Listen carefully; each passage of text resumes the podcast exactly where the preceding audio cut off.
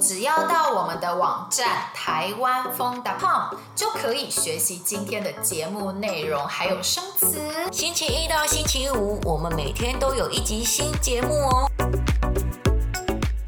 哎，我想问你啊，就是通常就是因为如果有小孩的话，会比较麻烦。就像你刚刚说的话，就是你要判小孩的监护权归谁嘛？那通常法院判小孩归谁的依据可能有哪些呢？然后法院在判的时候，嗯、通常父母双方他们会怎么去努力争取呢？呃，第一个就是关于说法院在判就是小朋友的监护权部分，他们的依据是什么的话，就是台湾的民法规定的话，就是在民法我我说条文好了，就在一零五五条之一。就是这个条文，大家如果有兴趣可以去看，里面就有写到说，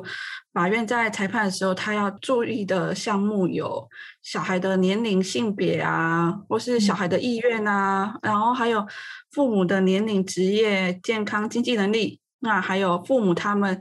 保护教养。孩子的意愿还有态度，那还有父母跟孩子的感情状况、生活状况，还有就是我们所说的友善父母，就是他到底是不是呃有让呃另一方看得到孩子，那他有没有去做出就是像刚刚有提到的是，有些爸妈可能会在孩子面前批评对方的不是，那这种就算是不友善父母，因为他去让孩子产生。对另一方有敌意性或是一些仇视感这种状态的话，就是不友善父母。还有一个就是。法院有可能会去参考说，如果这个是有涉及族群或是民族的问题，比如说原住民啊，或是跨国，就是比如说有一方是外籍人士的状况的话，他也会去判断他们的习俗文化跟价值观，这些都是法院会去参考的因素。法院会呃依个案的状况去看说，这个案件有哪些因素是要去审酌的。哦，我们常看美剧啊，美剧就是好像如果爸妈。其中有一个是没工作，这个要争取小孩子，可能要先去找到工作，对不对？刚刚有讲到嘛，其中法院会判断的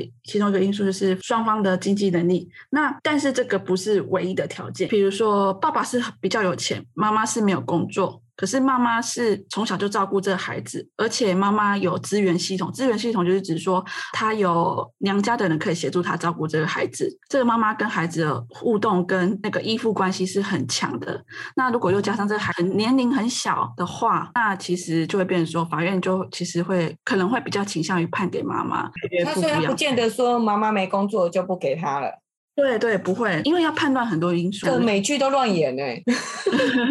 女生已经好辛苦，然后嫁给他可能辞掉工作，那生小孩不是可能脱离了工作，女生要赶快要去找份工作，然后才有办法保住这个孩子。因为法官才会判判给他，就是因为可能那个美剧的时空背景跟人物的角色背景是可能设定是要先前的，或者是他可能只是没有特别讲很细，说这个妈妈的有没有其他的后援。美剧不可能把背景事实讲很清楚，不可能像我们在处理案件这样，嗯、我们必须要去把所有可能会影响的因素都找出来，然后去做分析。就是当事人来找我们的时候，他们如果想要争取孩子。的话，他们一定会问说他有没有机会，他们一定会问这个问题。那我们一定会去跟他们做分析，说依目前的状况来看，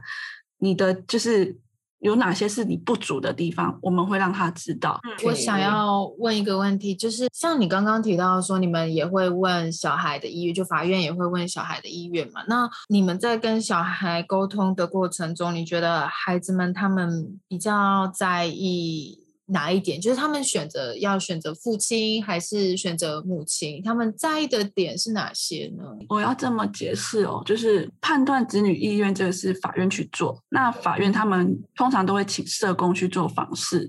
那去访视的时候，社工会用他们所学的经验或是他们所学的专业技巧去了解孩子的意愿。那他们怎么去询问的？他们有各自的处理方式。刚刚所说的子女意愿的话，其实。你们想看看，就是去年五月的时候，不是有一个意大利跨国，就是抢一个孩子，孩子对台湾，呃，妈妈是台湾人，然后她是空姐，那爸爸是住在意大利，然后是富商，他们有一个女儿，那他们关于女儿这个监护权部分，他们是就是最后宪法法庭有做一个判决下来，那里面宪法法庭里面。就有特别去提到一点，就是就是要去听取这个小女孩的意愿。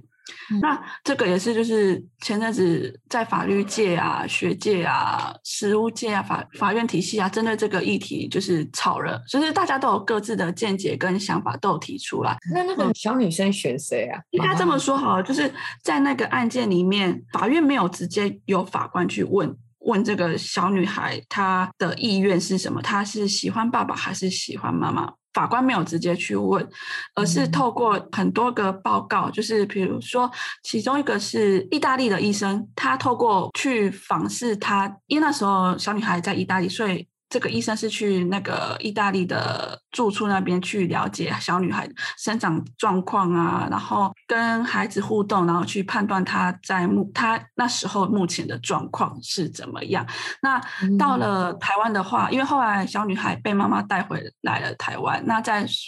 法院。审理过程中，台湾有一个叫做程序监理人。程序监理人的话，他也有去做访视，就是去做一个评估。那看说小孩的意愿部分，他有做一个报告出来。但是详细状况的话，还是要回归到那个案件去看，因为这案件其实就是不止这两个东西去评估小孩的意愿，还有这个案件是我觉得还蛮值得去探讨跟研究的啦。我刚刚提到说，就是法院如果去了解子女意愿的话，其实有除了社工的访视以外，还有就是我刚刚讲的程序监理的，那还有一个就是家事调查官，或者是有些法官有可有可能他会去判断说，这孩子他是不是有到庭陈述，就是到法庭上陈述的可能性，那他就可能就会传唤小孩子到法庭上，让孩子到法庭是比较少的。第一个，因为孩子到法庭上，他的压力会很大。嗯嗯嗯，那他到了法庭上说的会不会是他真实的意愿？其实这个就是一个问题，因为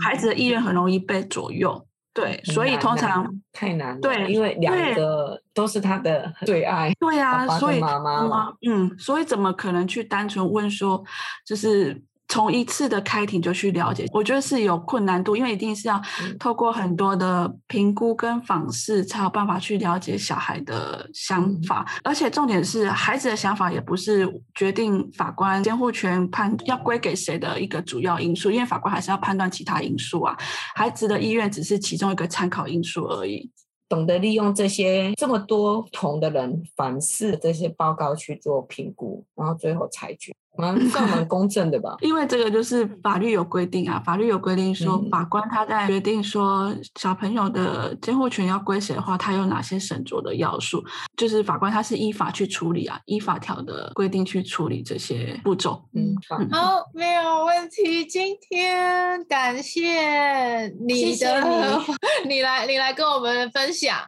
谢谢你，不会。望你喜欢我们今天的节目。如果想要学习我们今天对话中的内容、生词和语法，一定要来我们的网站看看哦，台湾风 .com。我们明天还有一集新的节目哦，明天见，拜。